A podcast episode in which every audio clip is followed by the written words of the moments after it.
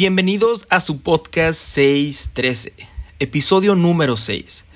Y este en particular me emociona muchísimo. Y sí, ya sé lo que vas a estar pensando. Siempre dices lo mismo. Pero sinceramente, este episodio es uno muy especial. Porque, para empezar, siempre, siempre para mí es especial grabar un nuevo episodio. Porque no saben a la bendición o lo bendecido que me siento de saber que Dios me permitió grabar y publicar un episodio nuevo. y para mí ese proyecto es demasiado especial. Y aparte de ese tipo de sentimiento especial que siento por cada episodio, este en particular me emociona porque, porque comenzaremos una nueva sección aquí en el podcast. Y esa sección se llama Hablemos de. Porque como dije en el, en el primer episodio de este podcast, la intención de este proyecto es que no sea algo lineal, no sea algo que todo el tiempo sea lo mismo. Y sobre todo se espera que haya variedad de contenido, que haya invitados, pláticas más casuales y diferentes secciones como entrevistas, a episodios sobre recomendaciones de libros, canciones, incluso películas, y temas de intereses actuales o noticias que estén sonando muy fuerte en las últimas semanas. Y, y de eso se trata esta sección. Hablemos de donde hablaremos de alguna noticia o algo en particular que esté teniendo mucha repercusión y que podamos platicarlo aquí con ustedes y sobre todo que pueda saber su opinión al respecto y les pueda compartir mi opinión y en algunos casos como el de hoy tratar de enfocarlo a un camino de esperanza y hasta cierto punto teología o algo así. Pero siempre desde un punto más casual y menos serio. Así que sí en el episodio de hoy, episodio número 6 de este podcast, hablemos de un regreso inesperado, las pistas de Blue. Comenzamos.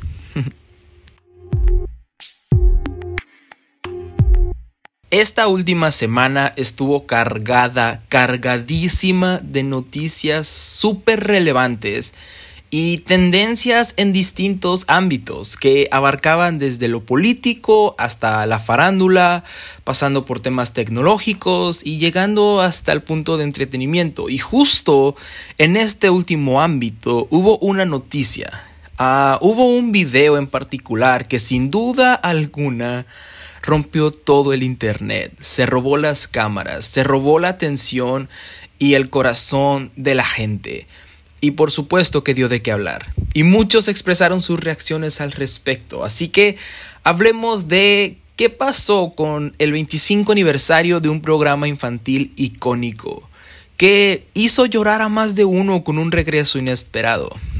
Así es, hablo de Steve, un video, una celebración, las pistas de Blue. Ah, las pistas de Blue este programa, por si no estás familiarizado con él, es un programa infantil del canal de televisión Nickelodeon y que dio comienzo hace 25 años, un montón de tiempo, a inicios del mes de septiembre del año 1996. Ah, desde su aparición por primera vez en televisión, cautivó el corazón de muchos niños, incluyéndome a mí, y nos mantuvo entretenidos por las mañanas o tardes mientras tratábamos de ayudar al protagonista a resolver un misterio que, lejos de ser intrigante, era demasiado divertido, sano y sobre todo lleno de imaginación infantil siendo sinceros, era un gran show. Y no podemos negar que a varios a nivel mundial nos atrapó con la manera en cómo estaban diseñados los personajes y la interacción tan llena de energía y amistad que tenía el protagonista con cada uno de ellos. Porque cabe recalcar que Steve, que era el protagonista, el actor principal de este show, era el único que no era un diseño o una animación, sino que era una persona de carne y hueso y era el que se comunicaba con nosotros a través de la pantalla para hacernos parte de la historia y pedirnos nuestra ayuda para buscar resolver lo que Blue, una perrita adorable, nos había dejado por resolver. Y sí, Sé que acabo de dar un resumen súper corto y tal vez falto de mucha información sobre el programa en sí, pero sinceramente creo que todos aquí hemos visto las pistas de Blue, este programa, este show, o por lo menos tenemos alguna noción de, de, de saber qué es y de qué va todo el programa. Además, no estamos aquí para platicar tanto del programa en sí, sino más bien de lo ocurrido esta semana, porque este show estaba de cumpleaños, estaba de aniversario y justo en septiembre, la semana pasada, había cumplido 25 años al aire. Eso es un montón de tiempo. Y una de las formas de celebración que encontraron fue lanzar un video con el actor original del show. ¿Recuerdan? Steve, el que empezó todo, porque empezó siendo Steve el, actor protagonista y el que interactuaba con nosotros y de repente se fue y cambiaron de actor y creo que después cambiaron a otro, creo que han sido tres, ah, pero el, original era Steve. Y ya, aquel que nosotros como generación más adulta crecimos y jugábamos como si fuéramos amigos, Steve. Aquel que sufrió un repentino retiro por cuestiones de estudio y que nos había dejado con un gran vacío el día que anunció su retiro del programa. Pues él, él estaba de regreso, por lo menos en un video de, de poco más de tres minutos, y fue tendencia a nivel nacional e internacional cuando salió ese video. Yo recuerdo que cuando me desperté y vi que estaba un video, me emocioné un montón y fui corriendo a verlo y ah, fue algo muy emotivo, fue algo muy emocionante, fue algo muy lindo, fue de verdad algo muy especial, pero, pero ¿por qué tuvo tanta repercusión este video en particular? ¿Por qué se está hablando tanto de él en los últimos días? Y sobre todo, ¿por qué a muchos nos conmovió tanto las palabras que decía él? Pues hoy intentaremos hablar sobre esto y encontrar el porqué de la importancia de este video y todo el ruido que se ha generado alrededor de él. Porque, porque sí, fue un video conmemorativo para por el aniversario del programa, pero, pero fue más que eso para nosotros. Fue por lo menos tres cosas importantes para nuestro corazón. Y de eso quiero platicar en este episodio, en este episodio número 6. Porque fue como un bálsamo para el corazón de todos los que éramos fanáticos y aún los que no éramos fanáticos del show. Si no has visto el video, te animo a que lo veas porque de verdad está muy lindo y toca el corazón, no solamente de los fans, como dije, sino también de personas ajenas totalmente al programa que, que con este video sintieron un bálsamo acariciando su alma al escuchar este video. Porque porque en el video, y este es un resumen súper vago del video, básicamente Steve habla de su repentina salida y aquel último episodio en el que apareció y nos da ahorita un poquito más de contexto del por qué se fue y nos explica por qué tuvo que dejar a otro actor que en aquel entonces nos dijo que era su hermano para que siguiera el show. nos cuenta que, que fue porque tenía que ir a estudiar y que esto hizo que tuviera que renunciar a este proyecto y después siguiendo con el video, también nos habla a nosotros como público y entre comillas amigos. Y nos dice que en todo este tiempo no nos ha olvidado ni ha olvidado su tiempo jugando con nosotros. Y cómo nosotros y toda esta etapa en el show le había ayudado y le seguía ayudando aún en el día de hoy. Y, y ya casi al final del video nos dice que ha alcanzado algunas metas y menciona, y esto estuvo muy lindo, menciona cuán orgulloso está él de nosotros. Ah, pero también dice, ah, mírate, primero estabas conmigo resolviendo pistas que nos dejaba Blue y ahora estás lidiando con problemas más grandes, con problemas de adulto, como préstamos escolares o como una familia, un trabajo. Y también nos dice, hey, pero mírate, todo lo que has logrado, todo lo que has conseguido, Estoy muy orgulloso de, ti.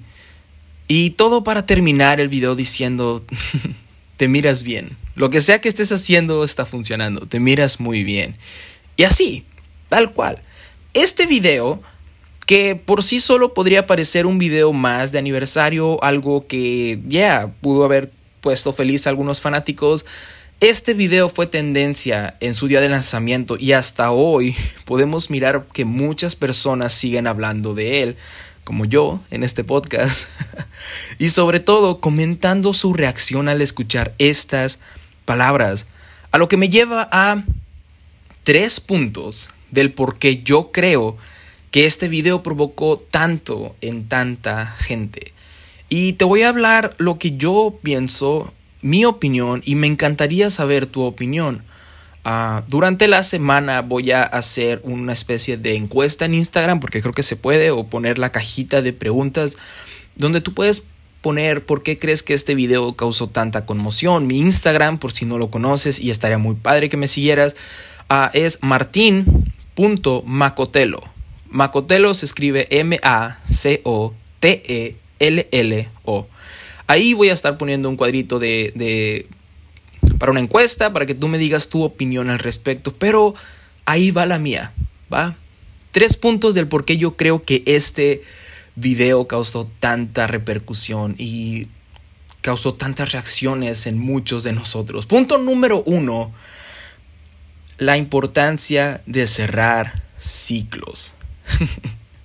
sí, por más loco que suene, por más exagerado que pueda sonar, creo que sin que nuestros corazones o mentes lo supieran, el hecho de que nuestro personaje de la infancia se haya ido sin realmente dar una explicación convincente hizo que muy dentro de nosotros sintiéramos una especie de traición o de vacío que quedó así, sin curar, a la, a la deriva hasta muchos años después. Y no, no estoy diciendo que realmente necesitábamos este video para ser felices, pero sí que este video nos trajo ese sentimiento de, de cerrar ciclos.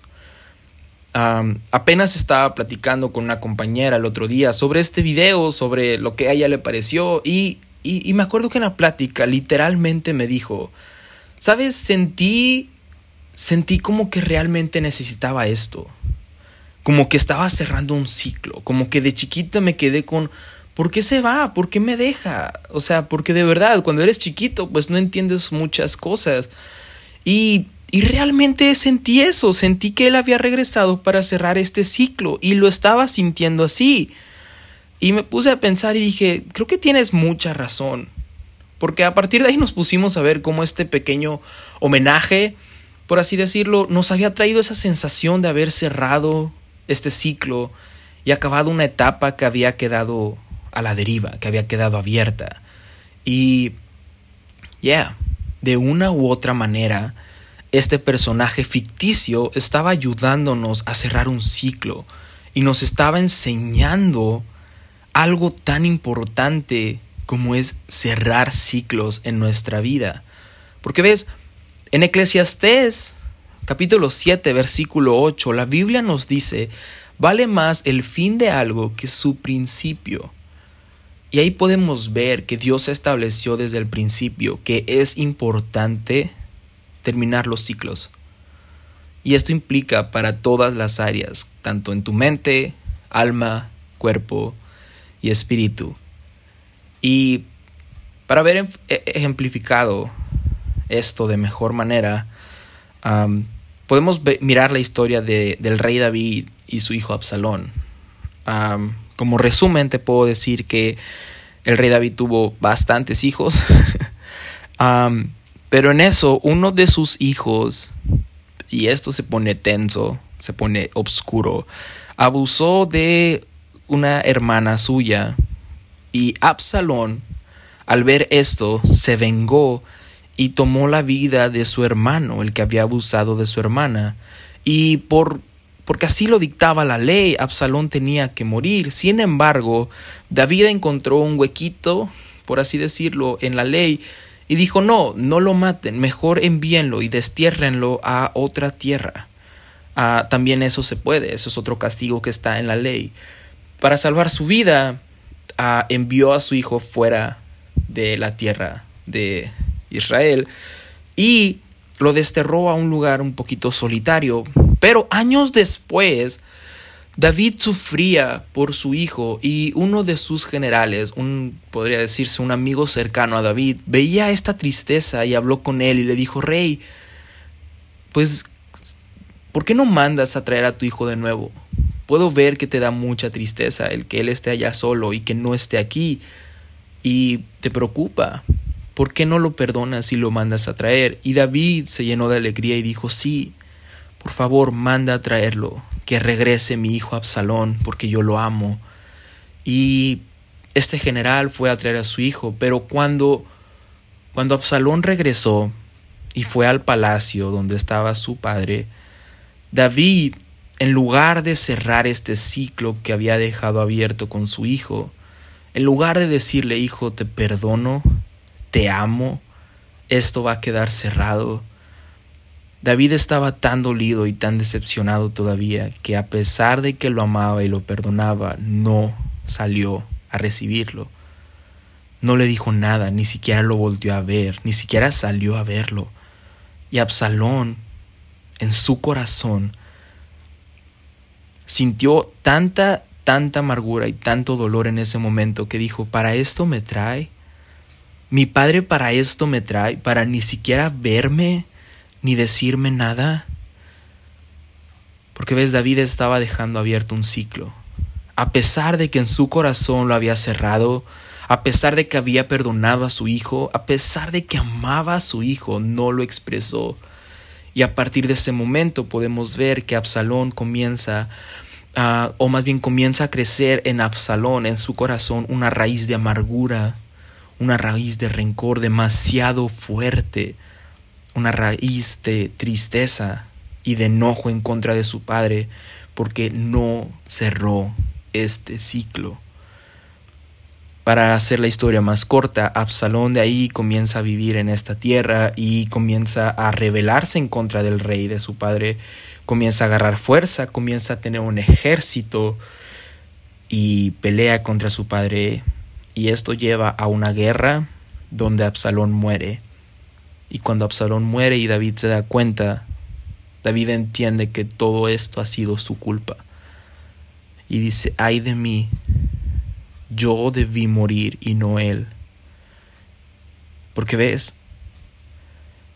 cerrar ciclos es demasiado importante. Expresar lo que sientes cuando algo te duele, cuando alguien te lastimó, o incluso cuando ya has perdonado a alguien y expresarle, hey, te perdono, es demasiado importante. Y David no supo hacerlo. Y eso llevó a que en, el corazón de su hijo, a pesar de que lo amaba y de que ya había perdonado a su hijo, este ciclo no cerrado lo llevó a la muerte. Y vas a decir, qué exagerado que este video te haya enseñado eso, pero de verdad, creo que nos ha enseñado que cerrar ciclos es importante. Nunca te quedes con eso que quisiste decir, si eso ayudaría a cerrar un ciclo. Porque un ciclo no cerrado puede crear amargura, rencor, depresión y un sinfín de cosas más. Cerrar ciclos es demasiado importante. Y al cerrar ciclos no significa que ya no te vas a acordar del pasado, ni mucho menos, porque eso me lleva precisamente al punto número dos del por qué creo que este video fue de, de, tanta repercusión. Y ese es, punto número dos, nos hizo recordar un buen momento en nuestras vidas. Porque ves, no, no es, no es una mentira o un secreto que que estamos viviendo tiempos demasiado difíciles. Lo vengo diciendo desde el primer episodio porque, come on, podemos verlo. Por más que tú digas que la pandemia no te ha afectado, tal vez ha afectado a alguien cercano. Y si tal vez la pandemia no ha traído alguna repercusión, tal vez las otras cosas que están pasando en el mundo sí.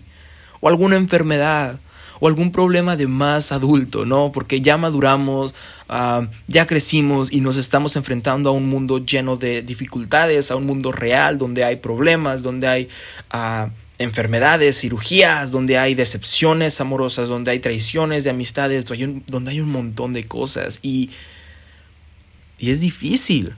Como decía él en el video, antes nada más, nada más estábamos frente al televisor tratando de resolver un misterio con una perrita.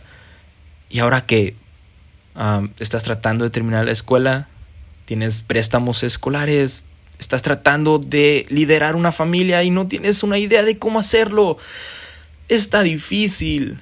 Y, y en esos tres minutos pudimos recordar esos momentos donde todo estaba bien. O por lo menos donde no había este tipo de problemas, ¿no? Donde, donde lo que más nos preocupaba era alcanzar a poder ver este programa o, o ver otro programa o quedarnos dormidos en las piernas de nuestros padres o en la silla de una fiesta y un montón de cosas, pero pero donde no había como tal problemas tan tan grandes. Por lo menos no teníamos que solucionarlos nosotros, ¿no?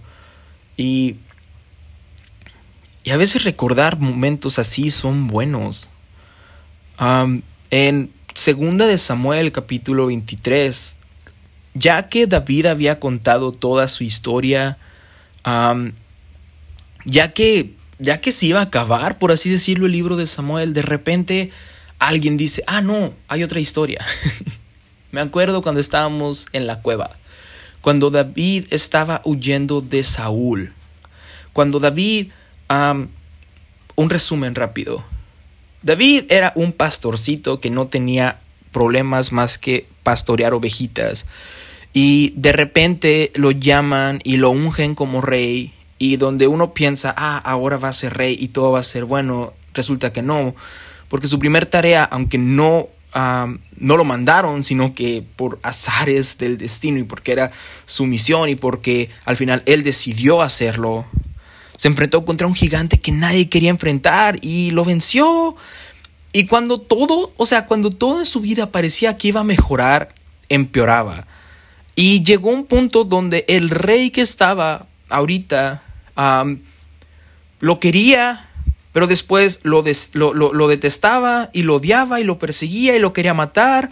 Pero después David tocaba para él y eso calmaba al rey y el rey lo amaba, pero después de nuevo lo detestaba y lo perseguía y lo quería matar. Entonces, en Segunda de Samuel capítulo 23, vemos a David huyendo de Saúl y de su ejército. Y no solamente estaba huyendo, sino que de repente termina en una cueva con personas que eran marginados y tampoco eran como que la gran cosa, por así decirlo, y que además también se estaban quejando constantemente del rey y de su situación. O sea, David estaba huyendo de, de, alguien que lo quería matar, en una cueva que no estaba para nada cómoda, con gente que él no quería estar, con un montón de problemas y situaciones que, entre comillas, él no se había buscado. Y en un versículo dice, me acuerdo del agua del río de Belén. ¿Cuánto daría por probar esa agua? me acuerdo escuchar un podcast que lo recomiendo mucho, la gente que me conoce sabe que lo recomiendo mucho, se llama Armadillo, pero en uno de los episodios hablaba de cómo no, no, no, no deseaba realmente tomar agua en ese momento, sino que se acordó cuando solamente su preocupación más grande era pastorear ovejas y que en un día caluroso podía acercarse a ese río y poder tomar un vaso de agua fresca de ese río. Esa era su preocupación.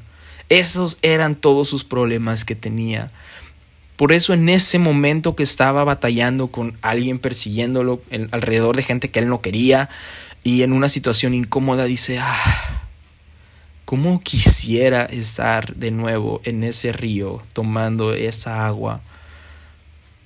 Porque ves, a veces cuando estamos enfrascados en, la realidad de hoy, llegan estos, estos bálsamos a nuestro corazón donde recordamos, ya, me acuerdo cuando no estaba todo tan difícil.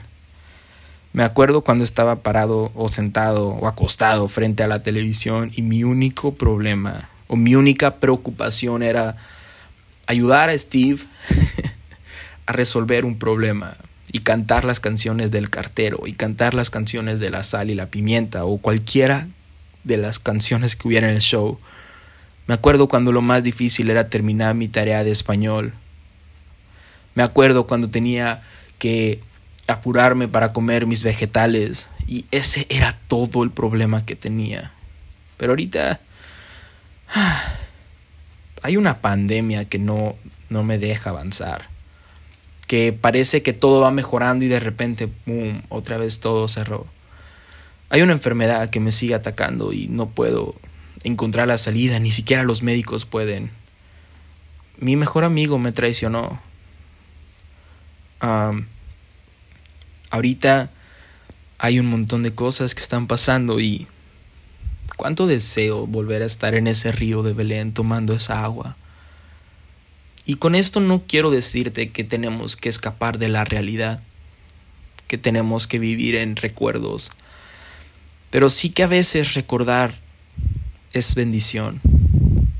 Porque cuando David también estaba huyendo de Saúl, más adelante en la historia, él entra a un tabernáculo donde estaban sacerdotes y dice, rápido, ¿hay alguna arma que pueda ocupar? Porque no tengo ninguna y me están persiguiendo. Y uno de los sacerdotes le dijo, solamente hay una, porque aquí no tenemos armas, pero si hay una, está cubierta en ese efod, como en esa sábana, por así decirlo. Y le dice, ahí está, puedes sí tomarla. Y cuando la tomó David se dio cuenta que, que esa arma no era ni una más que, que la espada de aquel gigante que Dios le había ayudado a vencer.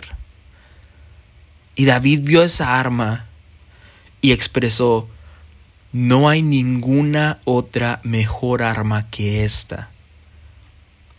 Y ni siquiera era porque de verdad estuviera tan poderosa esa arma.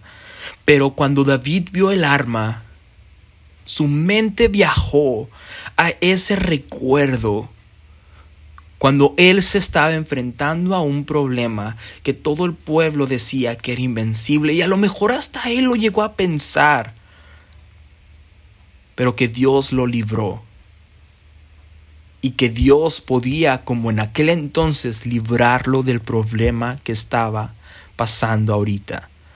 Porque ves, a veces recordar esos momentos nos hace tener esa fe de decir, sí, yo pensé que no iba a poder ese problema. Yo pensé que no me iba a sanar de esa enfermedad. Yo pensé que no iba a poder pasar esa depresión, pero aquí estoy porque Dios me sacó en aquel entonces y tengo la fe de que lo va a volver a hacer. Porque ves, recordar a veces es de mucha, mucha bendición. Tienes que recordar las veces que Dios te ha librado, aun cuando pensabas que no lo merecías o que no ibas a poder o que, que no se iba a poder solucionar cualquier tipo de problema que hubieras tenido en el pasado y decir, ya, Dios lo hizo, Dios lo puede volver a hacer. Dios lo hizo, Dios lo va a volver a hacer. Porque recordar a veces es de mucha bendición. Y sí, este video nos trajo esos recordatorios. Por lo menos a mí me recordó un momento feliz de mi infancia. Y, aquí estoy, por gracia, porque Dios y la mano de Dios me ha librado de muchas batallas que pensé que no iba a poder librar. Pero aquí estoy.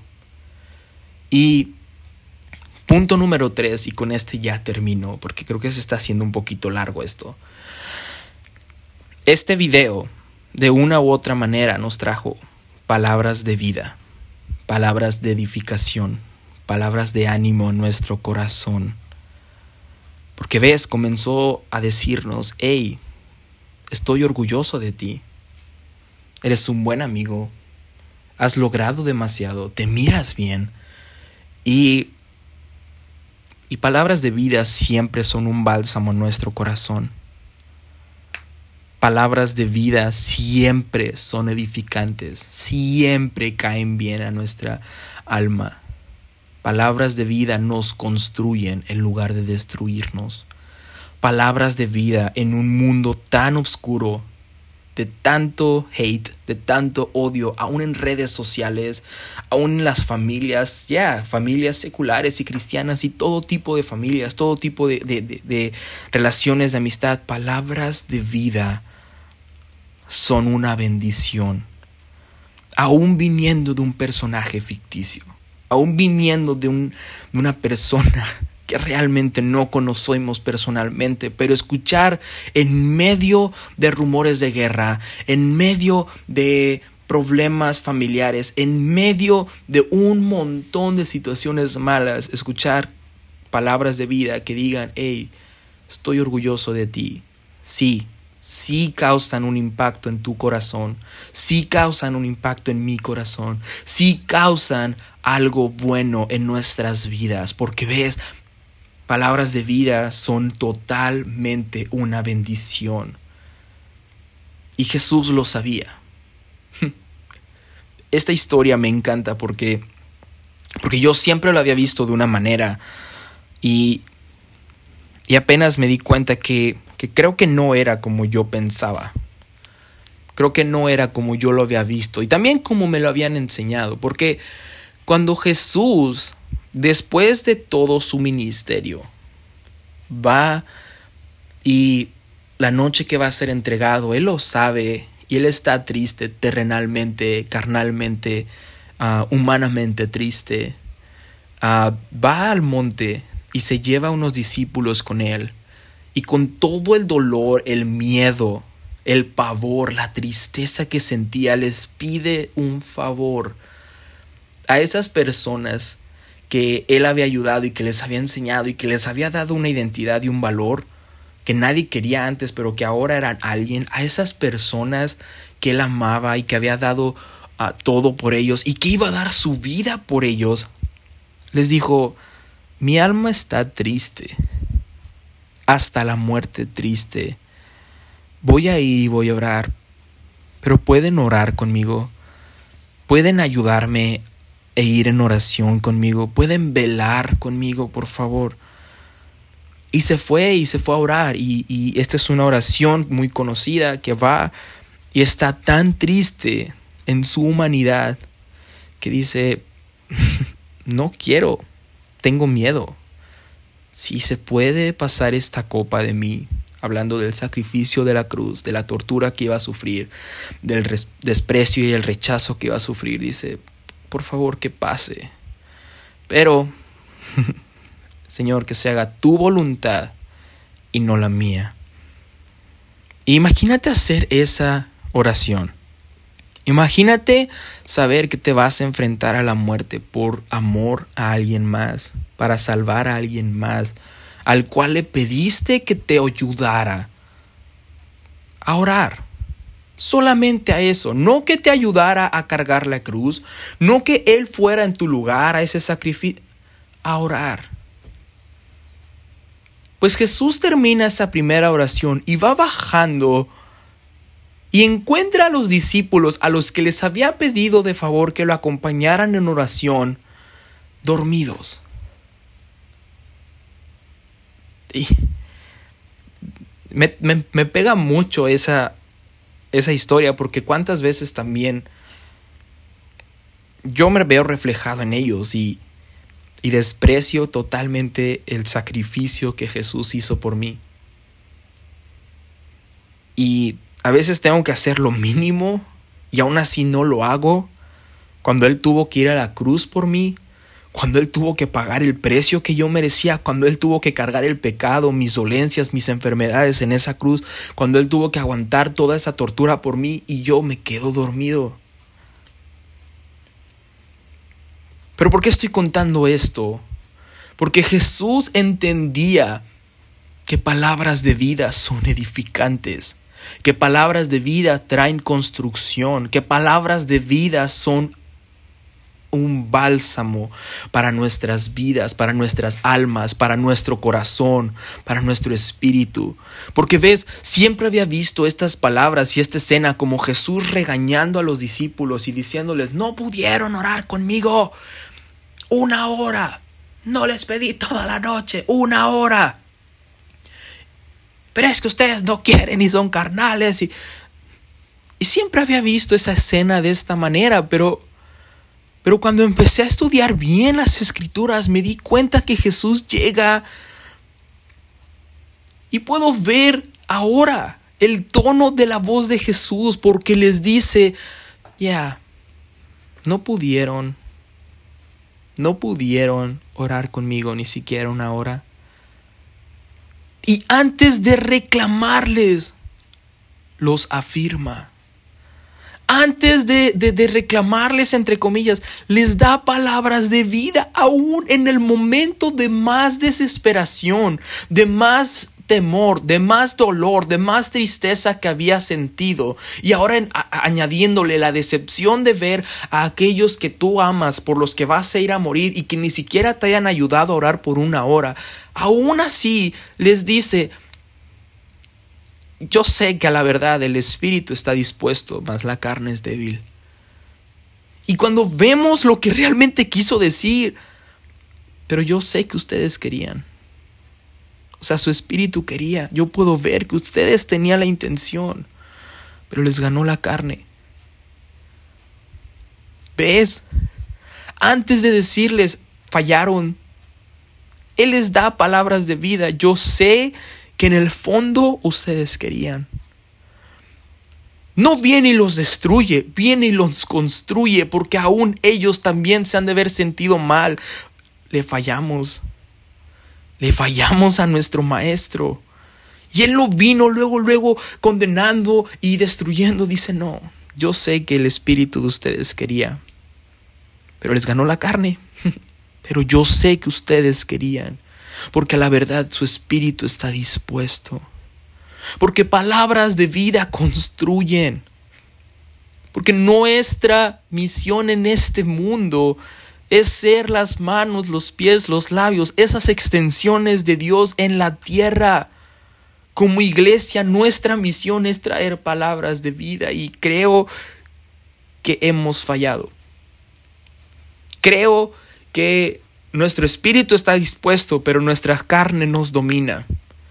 Y somos más rápidos para, para, soltar una palabra destructiva, una condenación, para aventar una piedra y para acabar con la vida de un hermano o de una hermana o de personas cerca de nosotros o aún no cercanas, en lugar de bendecir su vida, en lugar de soltar palabras de vida. Porque Pedro Pedro se lo dijo en alguna ocasión, le dijo, Señor, ¿a quién iremos? Si solo tú tienes palabras de vida eterna. Y ves, podemos encontrar todas esas palabras de vida y esas promesas que Dios tiene para nuestra vida en la Biblia y podemos leer esas promesas y podemos leer que somos más que vencedores y podemos ver que de tal manera Dios nos amó que, que, que se dio en la cruz. Y podemos leer todas esas cosas. Pero ¿qué pasa con las personas de allá afuera? ¿Qué pasa con una persona que no pudo leer su Biblia en toda la semana por cualquier razón que sea? Porque ves, Pedro le dijo, solo tú tienes palabras de vida. Y si nos ponemos a pensar realmente, ¿dónde está Dios hoy en día? está en ti y está en mí está en la iglesia. Porque su espíritu abunda en nuestro corazón. Y ahora tú y yo somos esas extensiones de parte de Dios aquí en este mundo.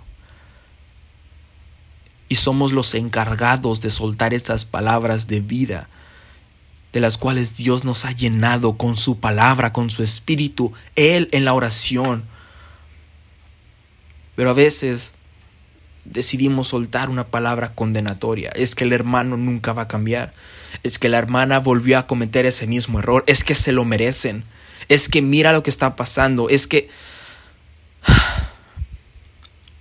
En lugar de tener un espíritu como el de Dios, y decir, no, el espíritu está dispuesto.